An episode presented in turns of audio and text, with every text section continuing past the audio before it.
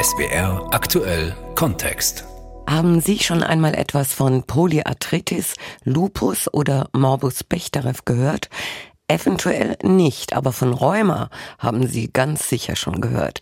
Und diese drei Krankheiten, die ich gerade genannt habe, die gehören zum sogenannten rheumatischen Formenkreis. Rheuma, was ist das genau? Wer kann es bekommen? Und was hilft gegen die Schmerzen, die Schwellungen und die psychische Belastung? Wir reden darüber heute am Weltrheumatag in SWR Aktuell Kontext mit Stefanie Jakob. Ach, die Oma und ihr Rheuma. Hören wir das Wort Rheuma, dann denken wir schnell an ältere Menschen. Menschen, die gebrechlich sind, die sich seit Jahren mit Rheuma herumplagen. An Kinder und Jugendliche denken wir eher nicht. Magdalena B. hat, seit sie zehn Jahre alt war, Rheumatoide Arthritis. Das ist eine entzündliche Erkrankung der Gelenke. Später kam dann noch eine weitere rheumatische Erkrankung dazu, und zwar der systemische Lupus erythematodes. Und das ist eine Autoimmunkrankheit. Also dabei greift das Immunsystem körpereigene gesunde Zellen an und löst so eine Entzündungsreaktion aus, was zur Schädigung von Organen Jahren führen kann. Magdalena B. ist heute 39 Jahre alt. Frau B., äh, das sind zwei heftige rheumatische Erkrankungen mit vielen Schmerzen, doch die Schmerzen sieht man eben nicht. Wie schwer ist es denn für Sie, damit umzugehen, dass andere vielleicht sagen, ach nein, das kann doch nicht sein, du bist doch nicht krank, schau dich doch mal an. Ich finde es eigentlich gar nicht so schwer damit umzugehen, weil die rheumatische Grunderkrankung, also die Rheumatoide Arthritis, habe ich ja schon seit ich zehn Jahre alt bin, also fast 30 Jahre jetzt. Mhm. Und ich finde es immer was anderes, wenn man dann von Kindheit an mit groß wird, weil man eben ja offen damit umgeht. Ich bin da sehr offen und sage dann auch, okay, man kann es nicht sehen, aber es ist halt da.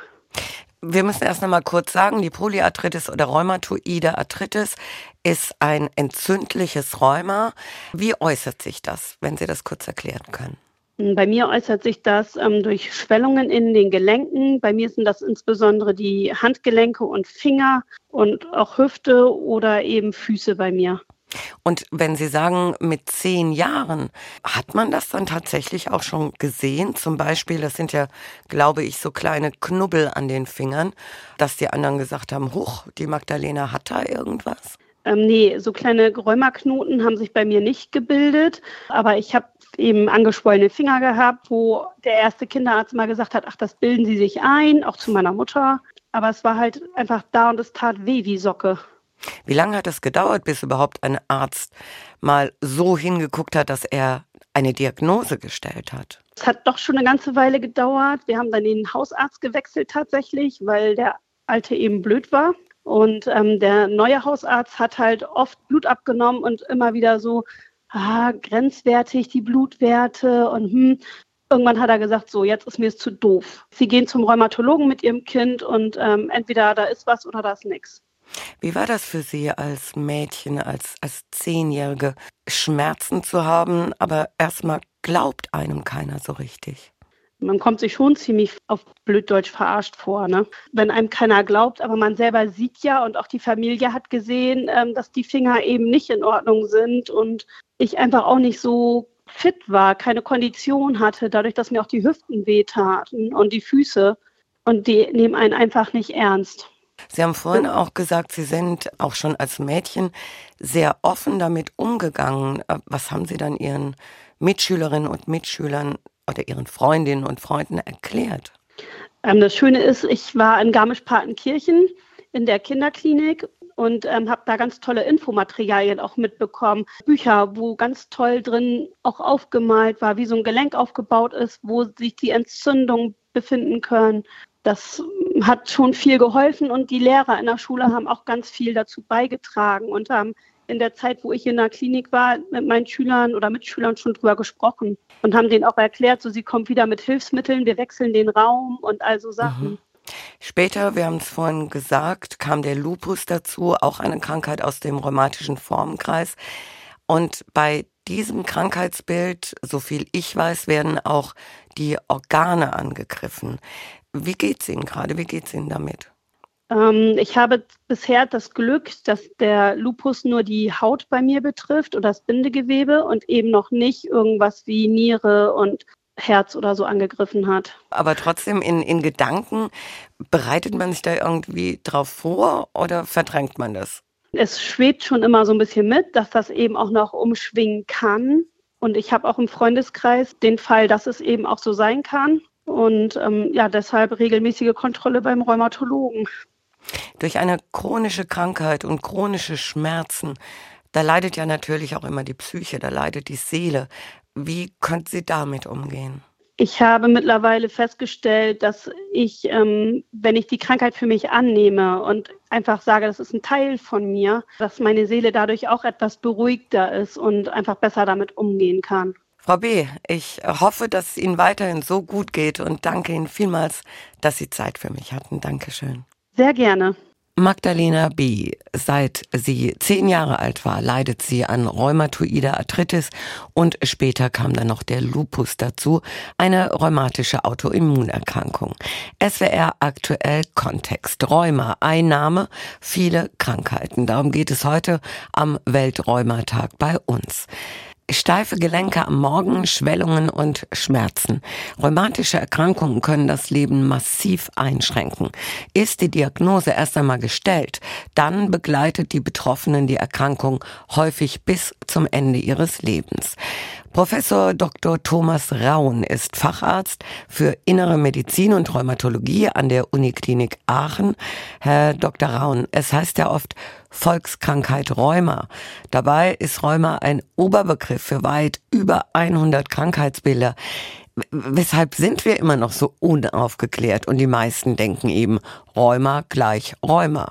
Tatsächlich ist es genauso, wie Sie sagen, dass der Begriff Rheuma in der Bevölkerung so ein Sammelbegriff ist für ja, weit über 100 äh, verschiedene Krankheitsbilder, die sich ganz wesentlich am Bewegungsapparat, an den Gelenken, an den Muskeln, an den Sehnen ansetzen, mit Schmerzen, mit Schwellungen darstellen, mit Steifigkeit, mit Einschränkungen in der Beweglichkeit, dass einem Dinge aus der Hand fallen, zum Beispiel Gelenke geschwollen sind. All das können Anzeichen für rheumatische Krankheitsbilder sein und dann ist es sozusagen die Aufgabe eines Rheumatologen zu differenzieren, ob hier eine entzündliche Ursache vorliegt, wie zum Beispiel die Krankheitsbilder, die Sie eingangs genannt haben, die rheumatoide Arthritis oder die Bechterew-Erkrankung, oder ob eher weichteilrheumatische oder degenerative, also Gelenkverschleiß Ursachen diesen Symptomen zugrunde liegen. Weil Sie jetzt gesagt haben, geschwollene Gelenke, da denke ich an, das sind oft ältere Menschen, äh, die, deren Finger so ein bisschen komisch ist. Gehört also Gicht auch dazu?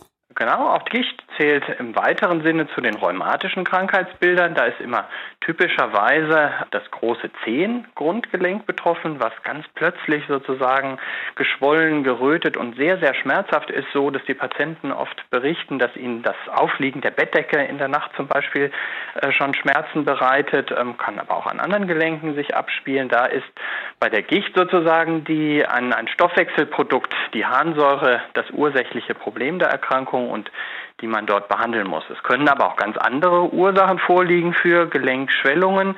Da muss man immer so ein bisschen differenzieren, welche Gelenke sind es eher die mhm. kleinen Fingergelenke beispielsweise, Handgelenke, Fingergelenke, Zehengelenke. Ähm, ist das symmetrisch über den Körper verteilt? Sind also rechte und linke Hand betroffen, rechter und linker Fuß betroffen? Dann würde man schon eher in Richtung so einer systemisch entzündlichen Rheumaerkrankung wie der rheumatoiden Arthritis denken. Ähm, möglicherweise ja. gibt es begleitende Symptome wie eine Schuppenflechte, die so in einem Drittel der Fälle auch mit arthritischen Beschwerden gekoppelt sein kann. Aber, wie Sie auch schon erwähnt haben, die Fingerarthrose, also der Verschleiß in den Fingergelenken, der praktisch ein normaler Alterungsprozess der Gelenke ist, der lässt gerade bei älteren Menschen dann oft die Finger so ein bisschen mhm. knubbelig aufgetrieben erscheinen. Und weshalb bekommt man überhaupt Rheuma? Wird das vererbt? Anteilig muss man sagen, ist das so, aber da spielen sicherlich so viele Gene eine Rolle, von denen wir einige schon kennen, mhm. sicher aber noch nicht alle entschlüsselt sind und zusätzlich zu den Genen auch andere ursächliche Faktoren, Umweltfaktoren beispielsweise auslösend sein können für die Erkrankung. Umweltfaktoren haben wir mittlerweile mehr oder weniger Patientinnen und Patienten?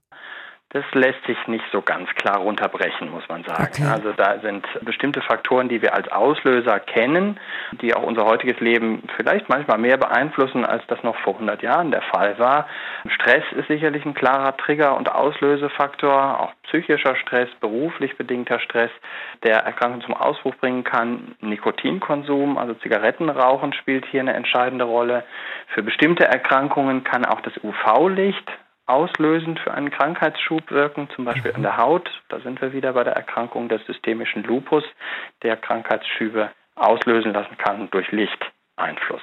Sonnenlichteinfluss. Aber man kann jetzt nicht sagen oder man weiß nicht genau, woran es liegt, dass der eine eine rheumatische Erkrankung bekommt und der andere nicht. Das kann man heute leider noch nicht sagen. Nee. Und gibt es da im Blut irgendwelche Nachweise? Mhm. Inzwischen haben wir eine ganze Reihe von Blutfaktoren identifiziert, die praktisch eine Veranlagung für rheumatische Erkrankungen nahelegen oder unterstützen. Und diese Blutfaktoren nutzen wir auch in der Diagnosestellung ganz entscheidend. Das sind die Rheumafaktoren zum Beispiel oder die antinukleären Antikörper, die bestimmt werden bei Patienten, bei denen wir einen gezielten Verdacht auf eine entzündliche Rheumaerkrankung haben. Die Faktoren oder diese Laborwerte eignen sich nicht als Screening- oder Suchparameter, um sozusagen zu fischen, wer hat denn eine Veranlagung für eine Rheumaerkrankung. Dafür sind die leider nicht spezifisch genug für diese Erkrankungen. Hängt es dann auch damit zusammen, Herr Dr. Raun, dass es oft so lange dauert, bis eine Krankheit diagnostiziert wird? Also ich habe gelesen, dass zum Beispiel bei Morbus Bechterew, das ist eine Autoimmunkrankheit, es oft über drei Jahre dauert, bis da überhaupt festgestellt wird, das und das ist es. Heißt das, unsere Ärzte sind nicht genügend darüber informiert oder wissen da zu wenig? Es ist tatsächlich diese Beobachtung eines langen Zeitraums, wie Sie es schildern, zwischen den ersten Symptomen, also Krankheitszeichen und der Diagnosestellung ist oft brutal lange und kann sich oft über Jahre hinziehen. Das hat vielerlei Gründe. Zum einen sind manchmal die Beschwerden zu Beginn noch etwas unspezifisch. Rückenschmerzen zum Beispiel sind ganz, ganz häufig in der Bevölkerung, aber der wirklich entzündlich typische Rückenschmerz, wie er bei der Bechterew-Erkrankung auftritt, der ist weitaus seltener. Also die Symptome sind nicht immer ganz einfach einzusortieren. Und ein zentraler Punkt hierbei ist sicherlich die absolute Unterversorgung an Fachärztinnen und Fachärzten für Rheumatologie. Mhm. In mhm. Deutschland, auch in anderen Ländern ist da ein großer Mangel. Wenn man den Berechnungen unserer rheumatologischen Fachgesellschaft nachgeht, dann bräuchten wir fast sowas wie 500 RheumatologInnen mehr in Deutschland, ähm, um eine adäquate Versorgung, einschließlich früher Diagnosestellung, sicherzustellen. Aber Herr Dr. Raun, wenn die Ursache für die Schmerzen eben nicht schnell gefunden wird, kann es da nicht sein, dass die Schmerzen chronisch werden? Ja, das ist so und deswegen ist unser Anspruch als Fachärztinnen und Fachärzte für Rheumatologie, dass wir die, gerade die entzündlichen Erkrankungen möglichst innerhalb der ersten drei Monate mhm. feststellen und dann einer passenden Behandlung zuführen können. Das gibt leider der Versorgungsalltag in Deutschland derzeit noch nicht her. Deswegen arbeiten wir mit aller Kraft, auch hier in Aachen an der Uniklinik kann ich sagen, daran, Nachwuchs zu motivieren, zu begeistern für dieses wirklich spannende und medizinisch sehr abwechslungsreiche, herausfordernde Fach und damit irgendwann langfristig doch auch eine bessere Versorgung der Patientinnen und Patienten hinzubekommen. Stichwort Schmerzen, da haben wir jetzt noch nicht viel drüber gesprochen, aber bei den meisten rheumatischen Erkrankungen können die Schmerzen sehr, sehr heftig sein. Was erleben Sie da? Was macht das mit den Menschen, die über Jahre chronische Schmerzen haben? Da geht auch häufiger eine Depression mit einher. Das ist ganz klar in äh, Untersuchungen und großen Studien auch so belegt, dass das der Fall ist. Chronische Schmerzen, Schmerzen, gerade Schmerzen, die sich so an mehreren Körperstellen abzeichnen, die machen was mit einem Menschen. Die verändern einen Menschen, die beeinträchtigen ihn nicht nur körperlich, sondern natürlich auch in der seelischen Gesundheit. Und die Depression ist sehr, sehr häufig mit den entzündlichen Erkrankungen gekoppelt und das sehen wir auch. Und nicht wenige Patienten brauchen eben dann, wenn die Schmerzen so ein chronisches Stadium erreicht haben, noch andere Fachspezialistinnen und Fachspezialisten, die äh, mit eingebunden sind, ob das der Schmerztherapeut mhm. ist, ob das ähm, vielleicht auch eine psychiatrische oder psychosomatische Behandlung ist. Oftmals können auch Kurbehandlungen, also Rehabilitationsmaßnahmen, einfach mal über zwei oder drei Wochen neue Impulse zu seiner eigenen Erkrankheit zu bekommen, sehr, sehr hilfreich sein, muss ich sagen. Und da müssen wir mit, mit glaube ich, ganz vielen Facetten an diese Schmerzsyndrome drangehen.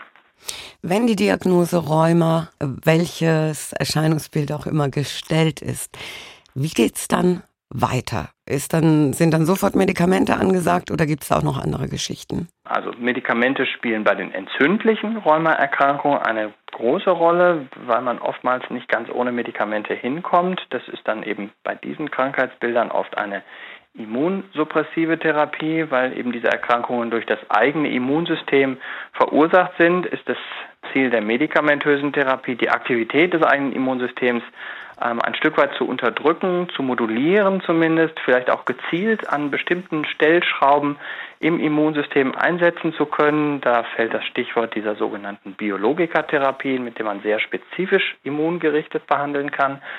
Aber das ist bei weitem nicht alles. Es geht die Schmerztherapie eben mit da ein, es geht die Physiotherapie damit ein, es gehen andere physikalische Therapieprinzipien wie Wärme mhm. und oder Kältetherapie zum Beispiel, Bewegung, das Erlernen von bestimmten Entspannungsübungen. Da gibt es so festgelegte Programme, die auch zur Schmerztherapie eingesetzt werden. Da kann Akupunktur zum Tragen kommen, Röntgentiefenbestrahlungen, also Medikamente sind das eine, aber es gibt viele, viele ergänzende Optionen, die äh, man auch alle voll ausschöpfen sollte. Und welche Rolle spielt die Ernährung? Auch das spielt eine, sicherlich eine Rolle. Oftmals kommen die Patienten zu mir und können das schon ziemlich differenziert sagen, dass sie sagen, wenn sie bestimmte Sachen essen, zum Beispiel sich sehr kohlenhydratreich ernähren, dass ihnen das eher nicht so gut tut oder wenn sie viel Fleisch gegessen haben, was nicht wundert, weil das entzündungsfördernde Stoffe enthält, gerade das rote Fleisch, Schweine- und Rindfleisch, dass sie dann Entzündungsschub entwickeln. Und das ist ganz gut nachgewiesen. Also was ich immer empfehle, ist eine ausgewogene Diät. Patientinnen und Patienten mit Rheumaerkrankungen müssen sich nicht ähm, streng in eine bestimmte Richtung, beispielsweise vegetarisch oder vegan, ernähren. Ähm, dazu gibt es auch keine gesicherten Daten. Vielleicht eher ein bisschen weniger Fleisch, Fisch, die fetten Seefische, das ist sehr gut, weil das ist eher antientzündlich wirksam. Mhm. Obst und Gemüse ist immer gut. Also ausgewogene Ernährung, das ist wichtig. Vor kurzem war der Rheumatologie-Kongress in Leipzig. Sie waren auch dort. Welche neuen Erkenntnisse haben Sie mitgenommen? Vielleicht können Sie das zusammenfassend noch sagen. Die, die, zentrale Erkenntnis dieses Kongresses für mich oder der letzten Kongresse eigentlich war, dass wir immer spezifischere Therapien entwickeln, die uns glücklicherweise erlauben, ganz viele Rheumaerkrankungen, anders als man das noch vor 30, 40 Jahren gemacht hat, möglichst ohne das gehypte, aber manchmal auch so ein bisschen mythisch umgebene Cortison zu behandeln. Cortison ist so eine Art Wunderwaffe, das wirkt immer ganz schnell und wenn man es hochdosiert, dann sind praktisch alle Schmerzen weggepustet, aber es hat leider auch ganz, ganz viele Nebenwirkungen. Es kann Osteoporose machen, Knochenbrüche, es kann eine Magenschleimhautveränderung machen, es erhöht ganz signifikant das Infektionsrisiko, insbesondere jetzt in Zeiten, wo vielleicht Corona doch noch mal so ein bisschen wieder aufschwemmt. Und da sind wir eigentlich froh, wenn wir die Patienten vom Cortison befreien können. Und dahingehend gehen die neuen Entwicklungen, dass man eine möglichst cortisonfreie Rheumatologie vielleicht irgendwann wirklich mal Realität werden lässt. Professor Dr. Thomas Raun, er ist Facharzt für Innere Medizin und Rheumatologie an der Uniklinik Aachen. Herr Dr. Raun, ich danke Ihnen vielmals für das informative Gespräch. Sehr gerne. Und das war SWR aktuell Kontext. Rheuma, ein Name, viele Krankheiten. Danke fürs Zuhören, sagt Stefanie Jakob.